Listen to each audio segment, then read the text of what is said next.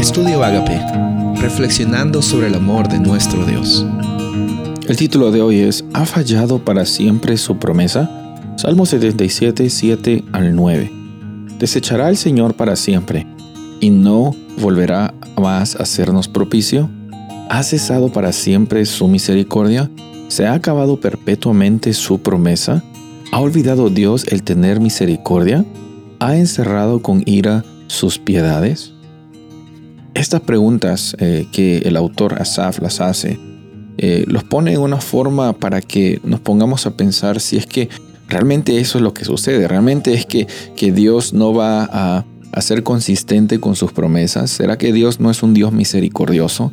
En medio del dolor, a veces el, enemigo, las mentiras que vienen por parte del enemigo nos hacen eh, tentar en el punto de pensar de que sí, efectivamente, la misericordia de Dios ya se acabó, que tu vida ya no tiene sentido, de que ya no hay una segunda oportunidad para ti, porque ya tuviste una segunda oportunidad y que ya no vale la pena y que bueno, esos círculos de pensamientos negativos muchas veces nos llevan a no tener la oportunidad de vivir el día de hoy, reconociendo que con todos los desafíos y con todas las dificultades podemos ver que Dios siempre es fiel.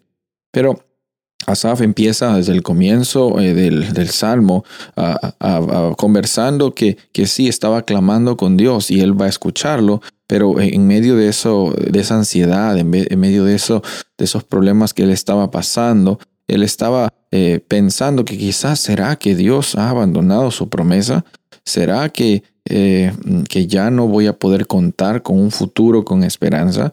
Pero en ese punto dice el versículo 11, dice, me acordaré de las obras de Jehová.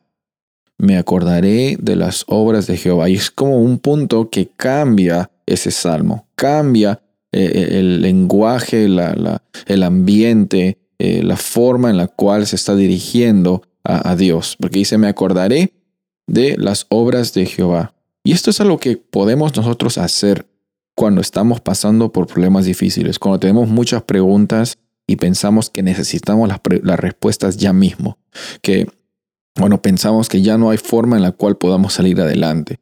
Reconocer de que Dios en el pasado, como lo vemos en su palabra, como lo vemos en nuestra propia vida, Dios ha sido fiel. Y empieza aquí mm, eh, a cambiar esta actitud, este, este, esta adoración, eh, diciendo, mira, he, visto que Dios en el pasado ha, ha tenido su presencia con su pueblo, que Dios, el camino de Dios es camino santo, de que Dios es un Dios grande y no hay un Dios más grande como nuestro Dios, que cómo es que Él estuvo siempre presente en la vida del pueblo de Israel, cómo es que Él también siempre está presente en tu vida.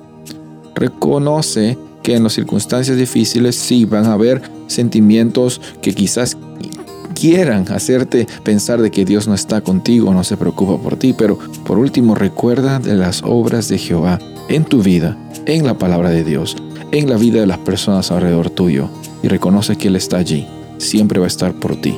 Soy el pastor Rubén Casabona y deseo que tengas un día bendecido.